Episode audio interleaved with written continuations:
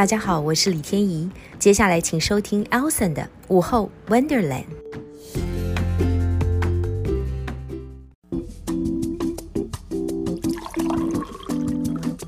泡杯咖啡，放松心情，一起加入午后聊天室。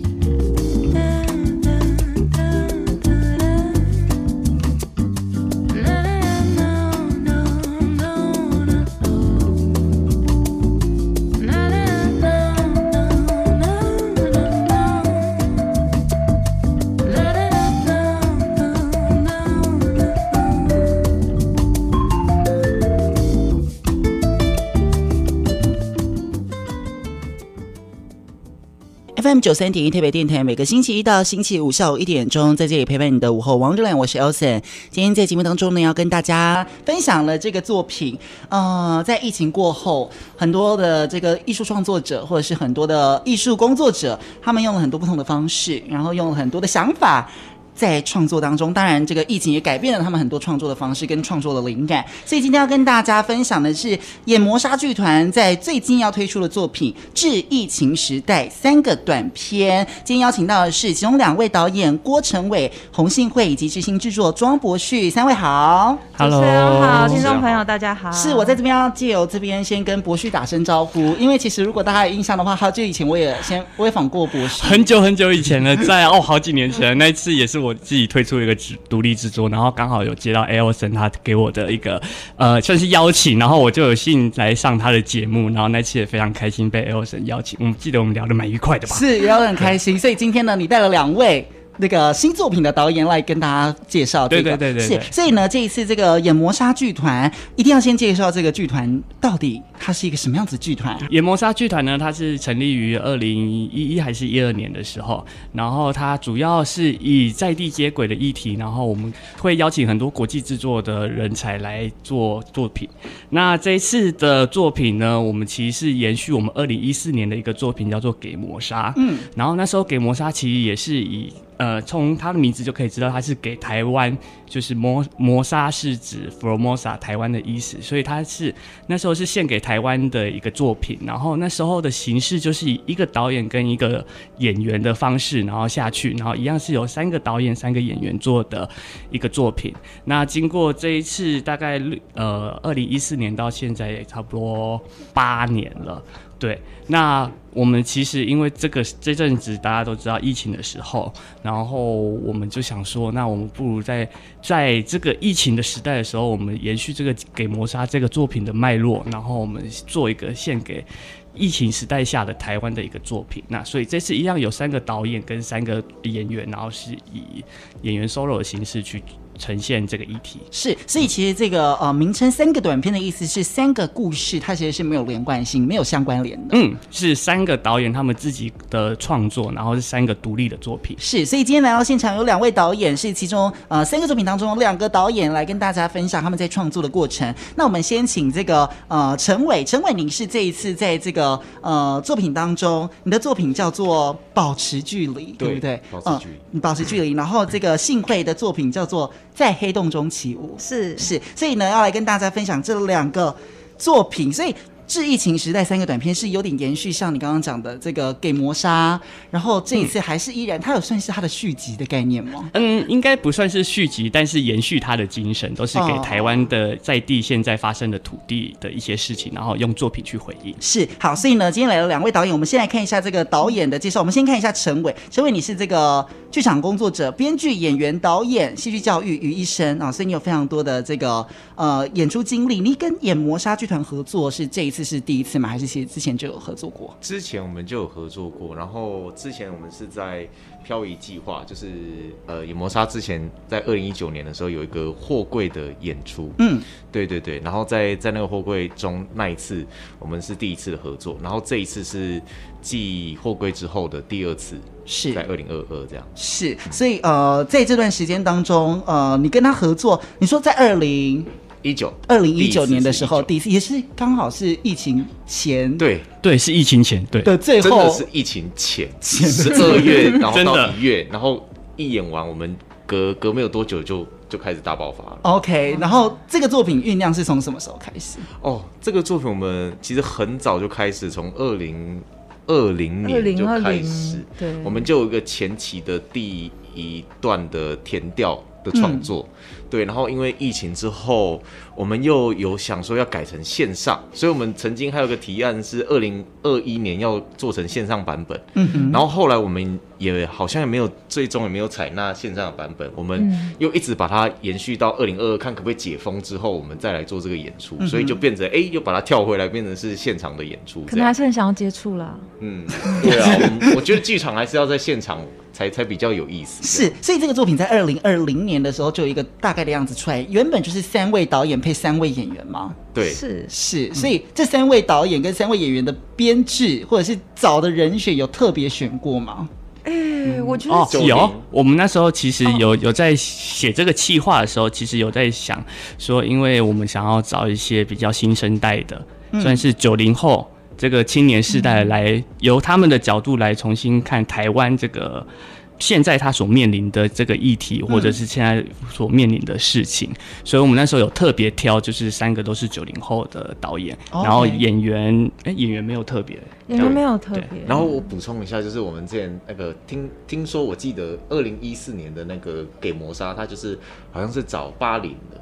啊哦，一九八零，对。对对，所以再更新生代一点，在一个对对对，在一个十年之后，然 后再邀请一个九零，所以也许未来会有一个零零。哎，那那你的意思是还要再爆发一个什么大议题？不是？不是，给给魔杀，给台湾，说不定十年后又有一个新漂亮的台湾，给漂亮的台湾是。所以呢，呃，你刚刚说了，就是呃，三位导演配三，所以这个演员，可是你们自己找的演员吗？对。对。对，哦，自己找的演员。OK，好。所以呢，这个三篇作品，每一篇作品在呃都有自己导演自己想做的故事或者想说的话在这里面。可是这个作品其实，在二零二零年的时候，那个时候疫情其实呃刚要爆发，但是还没有到现在这么明朗化。从那个时候到这个时候，整个作品过程当中有做一些不同的变动，或者是思考如何去创作的过程当中，那个灵感有没有去做修正，或者是随着例如说今天有爆发了，然后又写了一个新的灵感进来。呃，其实这个作品，因为疫情真的从我们如果我们回想二零二零一开始，一切都还很不稳定，然后到底是不是阴谋论，或是各方的言论，然后大家应该要怎么处理，然后我们台湾又有之前 SARS 的经验，一直延续到现在，中间也是百般波折啦。作品也是在，如果我们是要反映时代或大家的心境的话，其实也就是经历了百般百般的波折。嗯，那。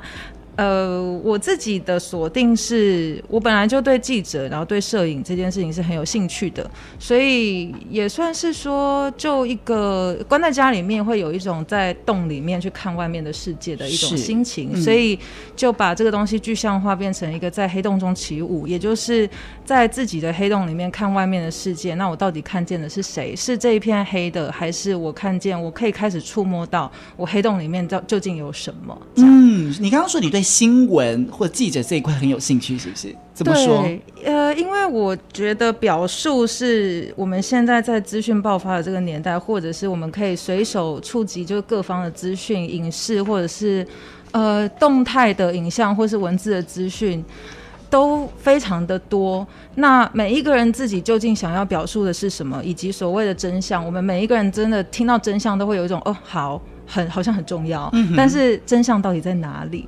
我觉得这是一个，这如果真的要非常直接面对这件事情，第一线的人就是记者们，就他们在采访，他们在面对所有的资讯去处理，以及他们身兼着有这个责任，他要去传递这这件事情。这个责任我一直都觉得非常的巨大，哎，嗯、那如果变成是剧场工作者，我们就是说谎的人。可是那个谎究竟我们要表达的真相是什么？谎不一定都是错的，而是我我觉得这中间的连结是我很着迷的事。是你在这个作品当中，在黑洞中起舞，讲的是记者的故事，还是记者在这个疫情当中他所扮演的角色吗？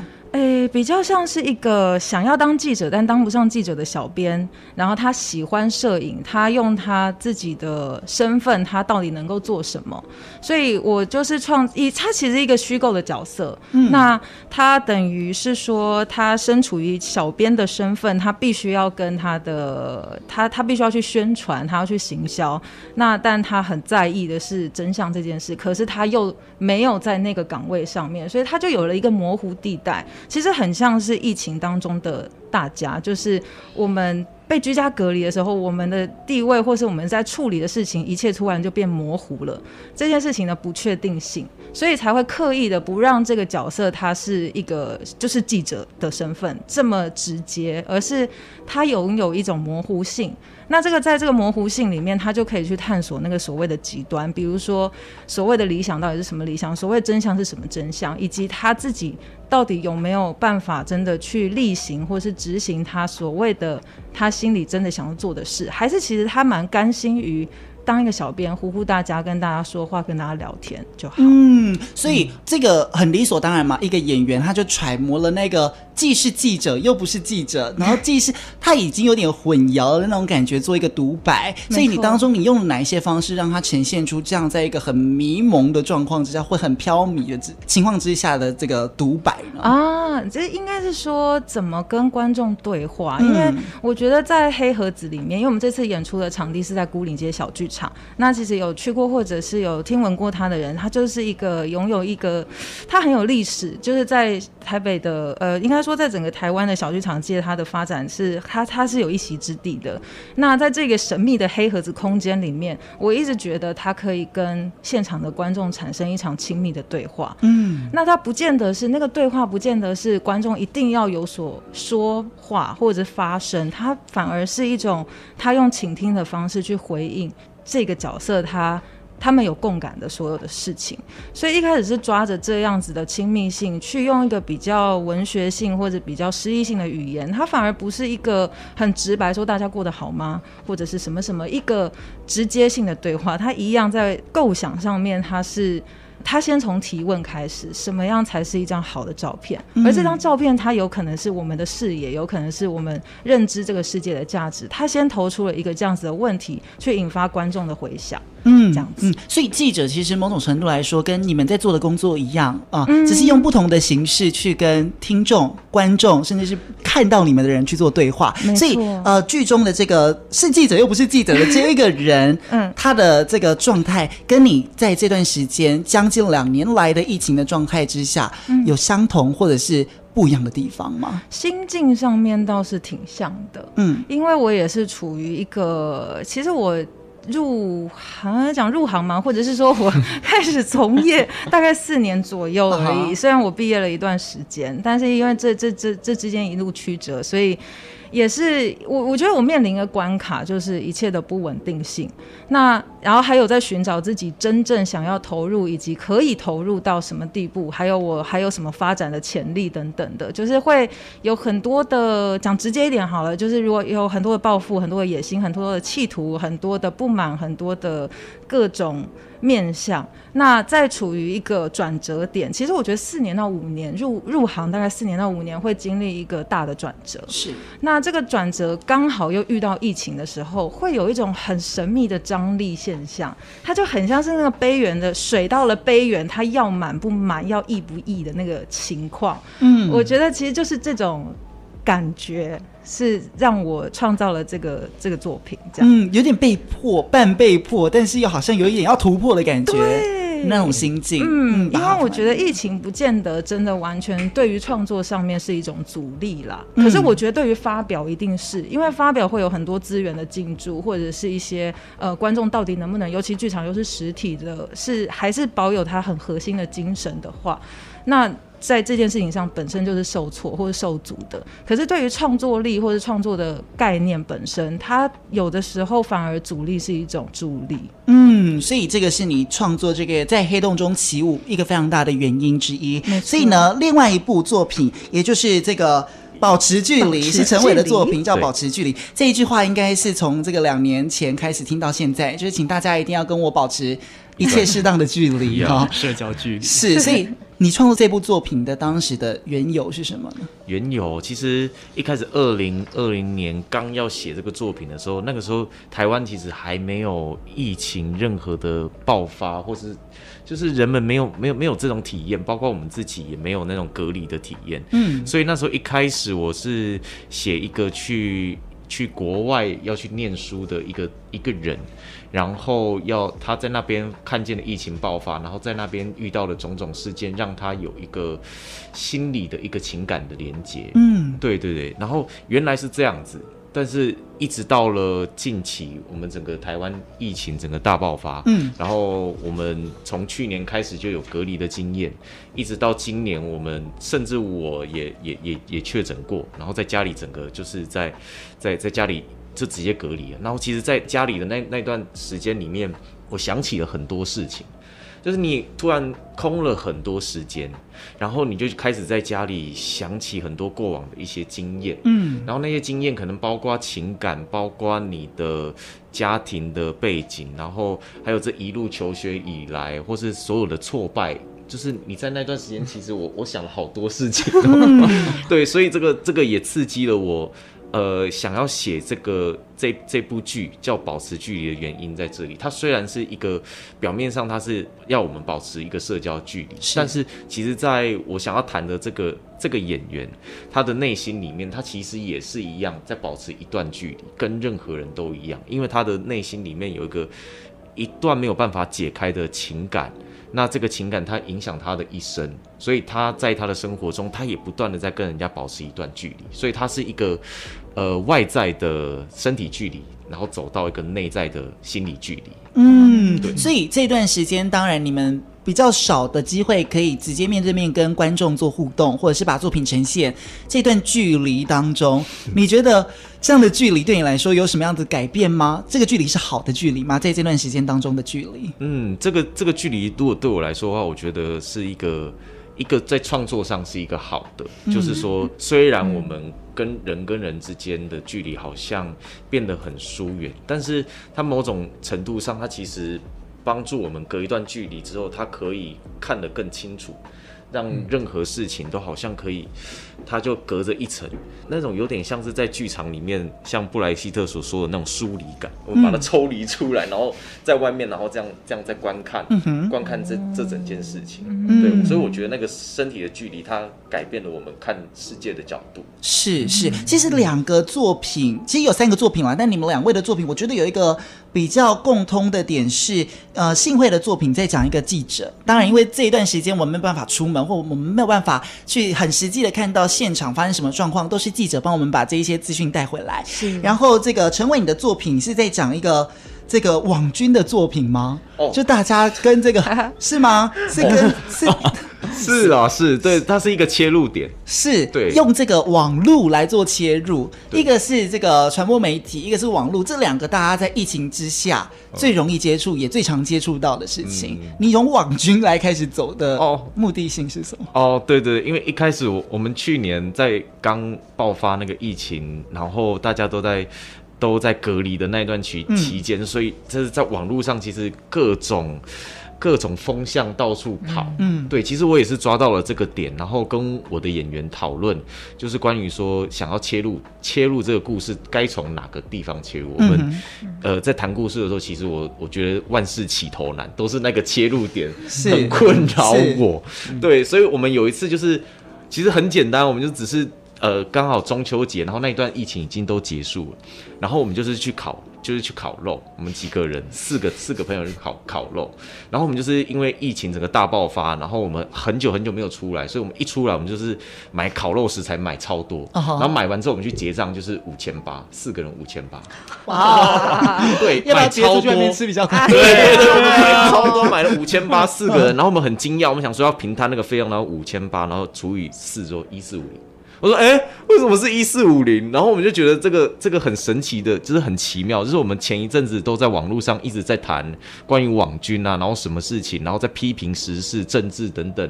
我们可能跟着一个风向走，然后突然就发现，然后在你的生活中，哎、欸，就是这么容易的有一个一个连接。嗯，那我就想，好啊，那我就从这个切入点来切入好了，然后顺便也可以谈谈关于从一个外在的世界谈到内在的世界，他可以有怎么样的一个心理过程？是。那你在做功课的过程当中，你有拿哪一个网军来当做是？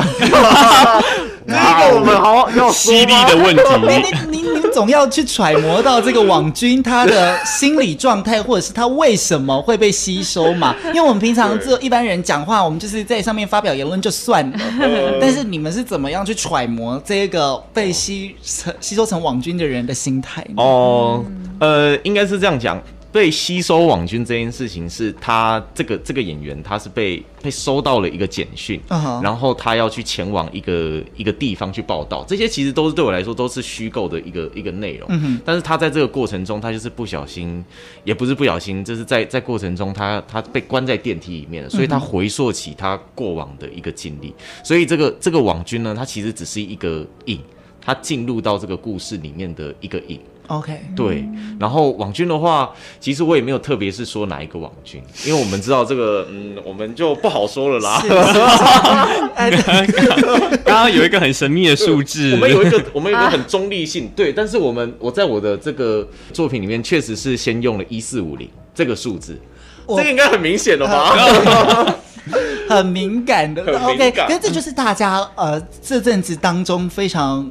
容易听到的一些词汇，就也把它放在这个作品当中。对，对对。那另外呢，这个刚刚讲到我们的这个幸会，幸会你的作品其实里面也跟这个传播媒体是有关系的，跟他的有类似的共感吗？那种感觉有像吗？或是你在跟他讨论的那种，跟一般大众、普罗大众想要对话的内容是一样的？哇，我哎，因为对于时事这件事情，我向来是处于一个保持距离的状态。哦。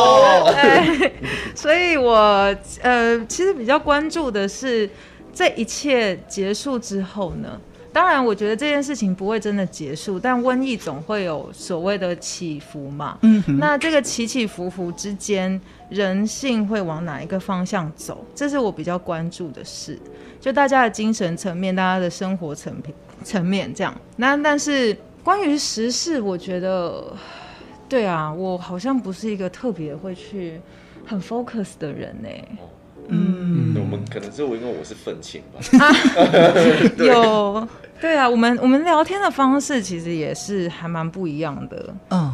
对啊，我觉得陈伟他真的是一个很有很有各种点子跟观察，他很多很我不能讲入世哎，可是我觉得他的东西很 grounded，就是他会跟这块土地有很多很直接的连接，嗯，然后但是从他的东西又开始延伸或什么，他就会就是我我觉得我也可以。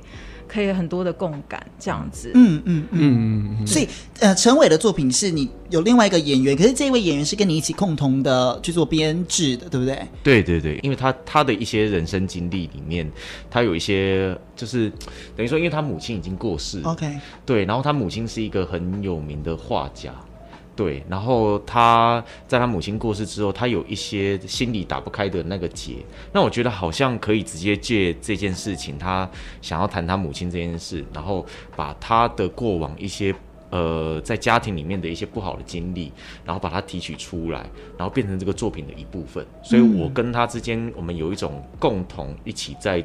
在编这出戏的这个编制，这样。嗯，所以这两年来，你们就持续的在做沟通，然后再做修正。对，两年，两年内，甚至我们曾经第一年二零二零的时候，我是那时候我们有一个创作的经费，所以我还请演员进，就直接 booking 了一个哦一个房间，嗯，对，然后我们就就请他在里面。关七天，就让他关七天，因为他得要体验那个被关的那个那个体感，他才能够有一些东西可以书写这样子。你斯坦尼斯拉夫斯基？Oh my god！他很喜欢这种。OK OK。对，他很喜欢我给他这种指令，让他被关起来。所以他在里面干嘛？哦，你看得到他在干嘛吗？我看不到他在干嘛，但是我有我有给他一个。一个功课就是每每天都要写一点点日记啊，uh. 对，他要写他的感受，然后跟一些想法，还有他在他在这个过程中的外在观察，还有内在的观察。嗯，对。所以你有看过他那一些写的东西？有有，有。那你有尝试在里面看出一些什么吗？哦，有有一些部分我就直接提取出来变成。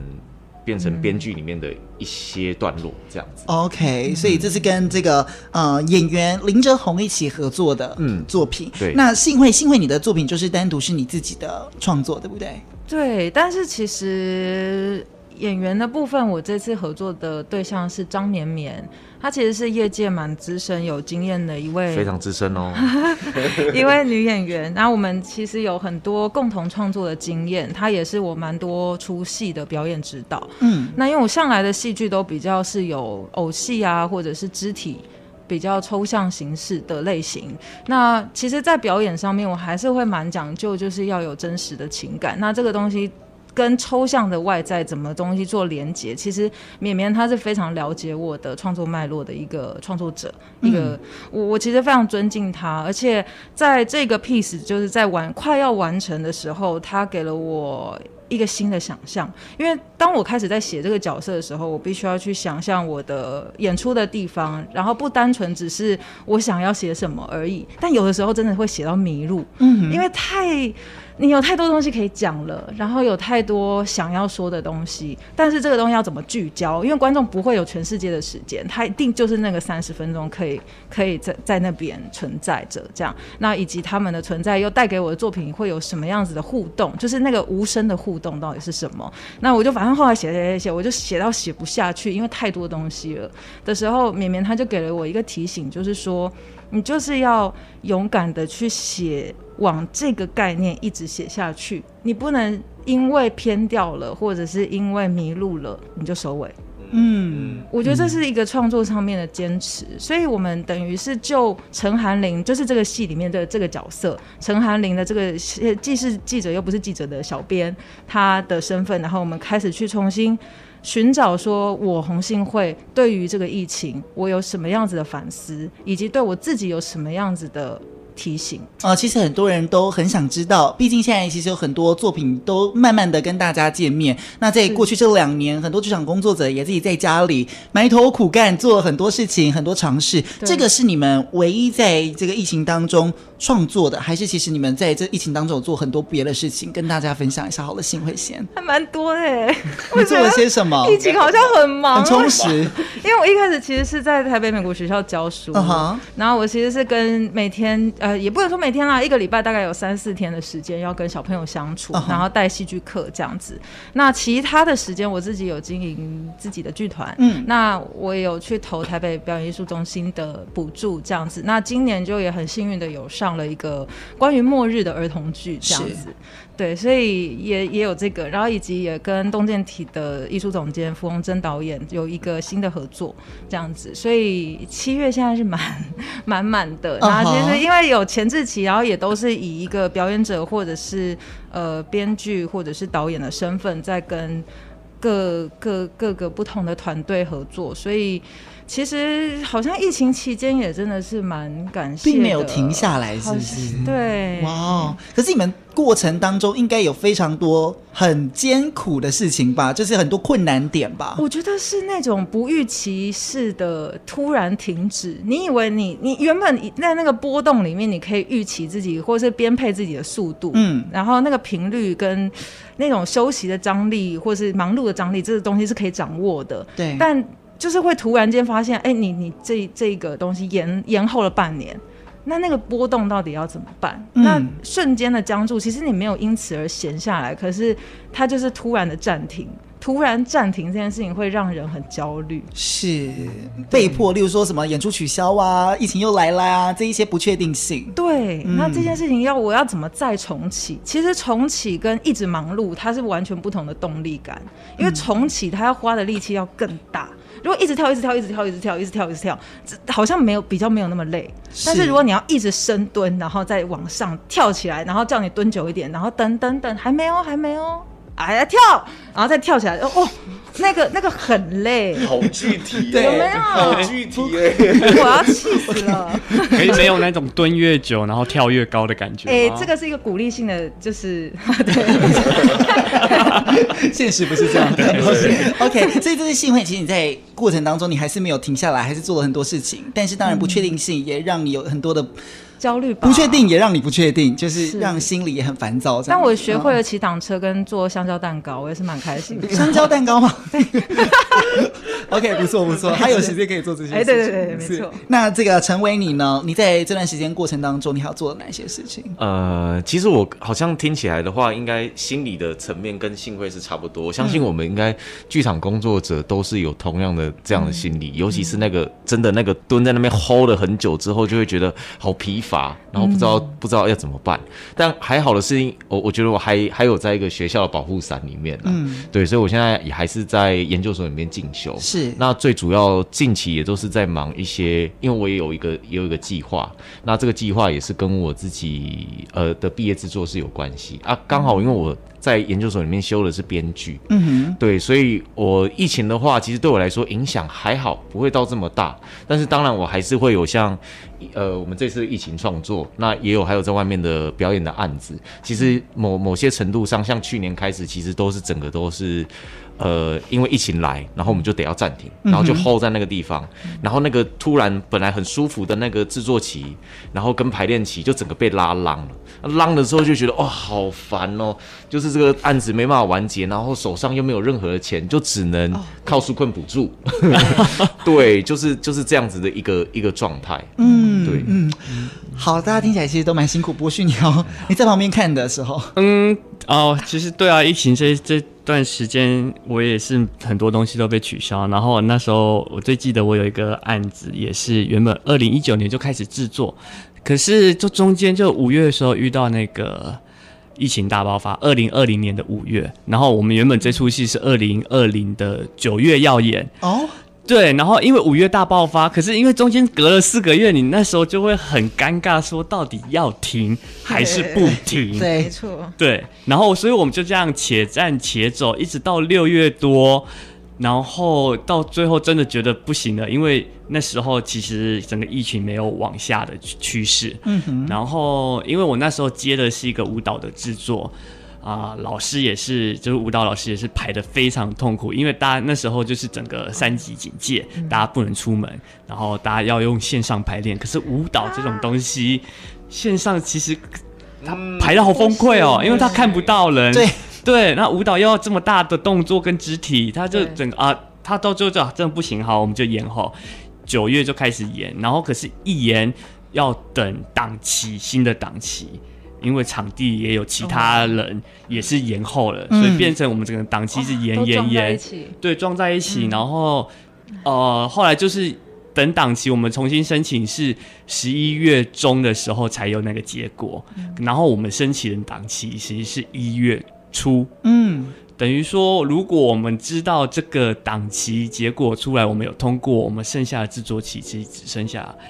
一个多月，对，一个多月，哦、所以其实整个被压缩的非常惨。嗯、所以那时候疫情的时候也是，就是各种的压缩，各种的一直要协调各种的事情，因为很多事情都一直不断的改变。然后是我的错觉，还是你已经快哭了？为什么我觉得你、啊、都过了，都过了？我们其实都很想哭，没关系，都过了。是，对啊。然后我个人的话也是也有，因此疫情也断了很多。除了案子，那哈也有一，当然也是生活经费来源也是有点痛苦。嗯、然后就像刚刚大家讲的，在那段时间，你就会开始想起自己啊，我现在在到底在做什么？嗯、我做了这个事情，到对社会到底有什么贡献？很多很多负面想法会一直来。嗯，对，但有也因为走过这一段，你会重新更了解说，哦，我现在还能在这里是因为什么原因？是哦，对啊，因为你也重新想过，嗯、因为毕竟。在那一段比较孤苦无援的日子里，嗯、对，所以会想了很多。那当然，现在就是今年就好多了，那也案子也相对的比较，我一路满到就是年底都有了。嗯，对啊。但我觉得很幸运的是，你们可以透过一些方式来抒发，或者是来告诉别人你们在想什么。但是，呃，希望也可以让这些观众朋友们看到你们的剧有一点点的心理感应，有没有？也可以。一起来体会你们心中可能是大家心目当中这两年来的一些遭遇。所以这一部作品其实还有另外一部我们没有介绍到的是志勤导演的这个《致疫情时代站起来》。嗯嗯嗯，这边我可以帮他就是做一些介绍。那其实延续刚刚呃艾 l s o n 这边跟两位导演有提到，其实我在看这一整个三部作品的时候，发现他们其实都我自己觉得里面都有一个关键字叫做隔离，然后以及房间。我我自己。抓到的这个意向是这个，那志勤导演这个这部剧叫做《站起来》，那其实里面那个角色呢，他其实也是处在一个他在记录自己的确诊日记，嗯、那他在记录的过程中，他用一个直播的方式，嗯，他用直播这个媒体，嗯、然后去说哦，我现在确诊，然后我现在在干什么，然后他其实他自己在确诊的过程中。他其实自己也有一些心愿想完成，他其实是想要做一个，应该说单口喜剧演员，对，就是 stand up comedy，所以这出戏也为我们叫站起来？然后他想要靠着就是做这个单口喜剧的这个事情，然后来散播他认为的正能量、希望跟爱。所以这是一个说教的，对。但是通常事情就是没有这么简单，在他整个看起来很欢乐、很。呃，喜剧的那个状态之下，其实，在随着剧情的深入之后，你会发现他其实有他自己的心里的结过不去。然后、嗯、这出戏呢，还有一个很有趣的一个小设定，就是说他在直播的过程中，他有一个小助手，直播主名字他叫 Lola，、嗯、然后他的小助理叫 Lolly。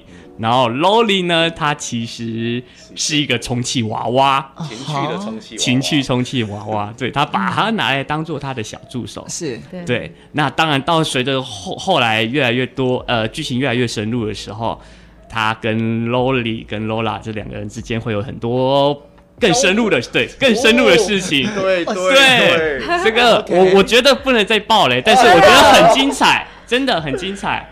对，所以我先打住在这里，而且很讽刺，就是那种笑了，你会突然觉得啊，我该笑吗？但是很酸呢，尖尖的。对，我我这样笑对吗？对，可是你就会很想 笑。对，因为这次我我不知道之前导演他是有没有特别选择，但是因为这个。演员他本身是一个原住民血统，uh huh. 对，所以他其实，在我们排练过程中呢，他开了很多玩笑，但是这个玩笑呢，其实、欸、你又爆了一个雷，但这个玩笑就跟他自己的身份有关。但是我们在台下看的时候，有时候就会向他们讲说：“哎、欸，我现在这样笑，我不敢笑，但是我可以笑，但是又不行，但真的很好笑。就、哦、是想举手说我可以笑吗？对，但是他真的很好笑，我只能说他真的很好笑。对，OK，对啊，好，所以其实另外两位其实也对各自的作品其实都有观摩过，是不是？有有有，那一脉就是会因为别人的作品，或者是想要让他三个作品呈现成一个脉络，会做调整吗？还是其实三个就是完全独立了？哎、欸，我觉得很没有、欸，很没有啊！而且我们越走越。越往不同的方向去，OK，嗯，真的三个完全不一样。其实从他们的我在看的过程中，三位导演在写剧本的文字就差很多。嗯，对，像幸会这边的话，他的文字就比较诗意，嗯、然后比较像是抒情跟各各种大量意象的描写。嗯，那那个陈伟这边呢，他的他就是会塞很多史诗梗。对，就是它会跟时事很多连接，然后扎实的，很接地气，我接地气，对，很对。然后之前呢，我自己看它就是其实在各种讽刺底下，虽然它是用嬉笑怒骂的过程，但它其实有很多讽刺的文字在里面。所以其实三部作品其实我觉得是文字就很不一样。嗯，所以其实我们好像也要感，因为毕竟这一部剧是致疫情时代，呃，不知道是要致给我们，还是要致给这样子的时代，但是。毕竟他已经发生过了哈，所以等于是给他的一个小小的情书，告诉他有你在，我们多么辛苦，或者是我们多么迷茫吧，有可能这样的感觉。或是谢谢你哦，谢谢让我怎么了哟？对 这样，我要情乐意情，是，是没错，有一种这样的感觉。所以呃，多亏了有他，或是谢谢了有他，让你们在未来当中有没有想做一些什么样不同的尝试，或者是未来有没有哪一些发展的机会呢？嗯。我觉得其实我在另外一个作品，但是但但但这可能就反正就是一个给儿童的，嗯、给亲子观赏的。我觉得光是让小朋友们可以可以开始，我因为我觉得光光是疫情这件事情，对于孤独，对于死亡，它是一个全世界必须要共同经历的一个课题。嗯、那向来我们人活在这个世界上，我们也知道我们在走向死亡，但是这个不会是我们想要一直去讲的事。那但疫情逼着我们必须要去面对，然后甚至要环保的问题或者是什么，就是时间是有限性跟限制的，嗯、生命是有它的限制的这件事，我觉得它它是一个强迫性，全人类都要去面对了的话，它在我的创作上面就会给我一个很大的很大的推力，就是光是跟孩子们或者是跟成人们要去共同探讨这个我们平常会。呃，可能会想要用不同的方式去回避的，在现实生活当中，那我们还有什么样子的面向可以透过创作，甚至透过剧场，甚至透过教育，可以去帮助彼此一起面对共同性的这件事？嗯，成为你呢？呃，我的部分其实我一直都还蛮关注的，就是整个时代，或者说这个整个社会，我们人跟人之间，或是人跟世界跟社会。的关系，所以疫情其实对我来说，呃，他有没有给我一些什么？我觉得当然一定是有的。当当然我，我我我也是很想要在这部戏里面可以跟大家做一个分享，也就是说，呃，当我们那个身身体的距离它是被改变之后，它其实有没有可能也可以影响我们内心的那个内在的距离，嗯，也可以被改变。因为当每次一个事件。产生就一定有势必有很多的变化，而这些变化都有可能会带动，呃，往另外一个目标再再再前进，就有点像是一种平行时空那个概念。我们今天做了一个选择，然后这个选择它就会往另外的地方走。所以今天这个事件它当然一定也带给我们，呃，很多在原有的世界里面，它它打破了某一些静止的状态，然后让我们有一个新的意识，然后再往前进。对，所以在我的剧中有一个很重要的意象，就是他会要脱离到脱离出那个电梯的空间，然后不断的攀爬攀爬向上，然后要要逃出这个地方，然后最后出去就会是一个。呃，蓝天白云的世界，嗯，其实我也是很希望把这个意向可以分享给大家。是，我们就算在这样的疫情之下，我们最后都还是可以有一个光明的未来。嗯，所以我想问哦，在这个毕竟这个一个导演配一个演员，编制上面比较少一点点，所以在疫情当中有比较好操控一点吗？或者是排练过程当中有没有有趣的事情发生？当然时间会好抠一些啦。嗯，对，因为少一点人嘛，少一点人。对啊。可是。因为我们的这个制作到真的确定要执行，因为一开始都是文本跟草，就是初创的部分呐，所以其实也没有所谓真的必须要一定要实体非非实体不可的时候。嗯，但嗯、呃，我觉得疫情，我觉得到后来的排练，我们现在现在比较没有那么紧绷了嘛。现在其实算是一个半防护，就是自己做好防护，然后就是共同去面对这件事情，所以。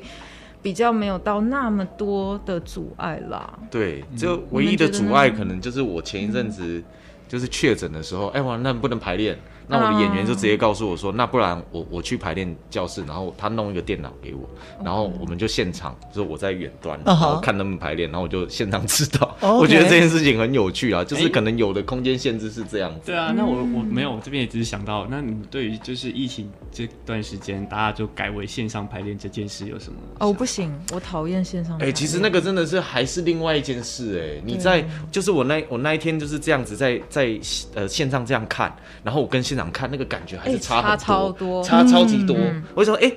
那一天给的感觉是这样吗？然后那个声音好像不对哦，那个声音都不对，就是整整体，我觉得剧场它有一个现场性，它这件事情是无可被取代的。嗯，还是得回到，就是我们最终是要怎么跟大家分享这件事，它的那个媒介跟平台到底是什么？是啊，因为如果是一个线上形式的演出，那其实我们一直用线上的方式去排练是好的。嗯，可是如果今天我们的场域真正发表的场域是一个实体的，对，线上排练这件事情真。真的就只能仅供讨论而已，嗯、他没有办法做、这个、对确定。这个我这个我同意，因为我们有有一些排练，其实有些都是在线上进行的呃平台，嗯哼，对，它是就是它到时候就是呈现出来，它就是要用线上形式。嗯，那那样子的过程其实没有什么问题。但是如果当一个本来它就是应该要进到剧场空间里面演出，可是它却是在呃远端在看的时候，其实这样的距离它会产生那个美美学的差异。嗯，对，他欣赏的他欣赏的那个观点跟我们去欣赏他的整个整个整体，他都会整个都会变掉。体感真的很不一样，是，这也是我觉得我就是在疫情这一段时间来一个还蛮大的一个感想，就是疫情它来的时候，然后直接就很快的把所有东西都阻断了，嗯，以及包含所有人就是不能见面这件事情。那那时候当然大家都会想方设法，然后之后想说要去做线上啊，做各种的转变。嗯，可是其实我们在线上的过程中，还是会始终会。因为那时候还有人就是说，哦，我们可以在线上干杯，你知道吗？就是我们做一些，就是以前我们见面可以做的事情，但现在不行，我们用线上的方式做。可是你就可以感受到那个。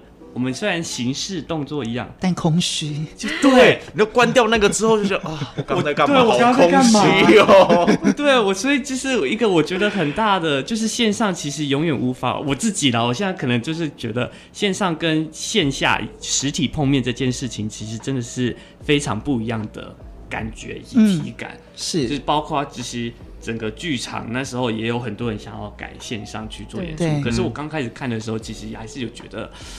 不管是画面或者是那个感受，我觉得就是没有像在现场的时候那样。所以这部作品原本也有打算要做线上演出吗？有。全线上，那时候也是二零二零年的时候，二零二二零二一，对。对。对，但是后来二一五。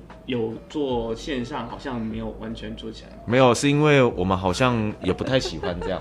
对对，所以我们就一直这样给他拖拖拖。我们看看看可不可以在明年，然后申请到补助，我们就可以做。那刚好二零二二，哎，补助也来了，然后疫情好像也在一个比较可以控制的范围里面。我们讲好吧，那就做了。啊，谁知道后面 又又来了一个，又有一个大爆发。嗯、但是这个大爆发好像又没有让我们整体台湾社会进入到一个一个新的隔离的空间。对，我。我觉得大家可能也慢慢开始在调整，以及习惯现在在疫情下知道要怎么去调配现在事情该怎么做。嗯，但我觉得就是实体这件事，实体温度以及剧场，它就是。现场性它的必要是不可磨灭的，我是是，所以呢，在这个疫情之下，当然现场的这些创作者们，或者是很多艺术工作者们，都跟听众朋友一样，就是很多不确定，或者是很多迷惘，或者是不晓得现在下一步该做什么。但是，或许你看完这三部作品，也许还是不会带你到迷雾之外哈、哦，但是呢，至少可以。反映出你内心曾经有过的那样子的呃不确定性，可以透过这一次的作品，三部作品，在这个呃七月二十二号到七月二十四号，在孤岭街小剧场的一楼实验剧场。你刚刚说这是一个非常就是像盒子概念的一个剧场，对，大概。六七十人座位而已，uh huh. 所以它是一个非常亲密的距离，它跟演员也是非常近，所以可以就是回到我们刚刚讲的这个实体温度交流，这个你可以非常感受得到。是没错，三部作品致疫情时代的三个短片，包含了有志勤导演的《站起来》，还有刚刚信慧导演的这个在黑洞中起舞，还有陈伟的保持距离。这三部截然不同的作品，可能可以在你的心中不一样的面向去做反射。所以今天非常谢谢三位，呃，包含了我们陈伟、信慧还有博旭，谢谢。谢谢，谢谢。主持人，谢谢大家，谢谢。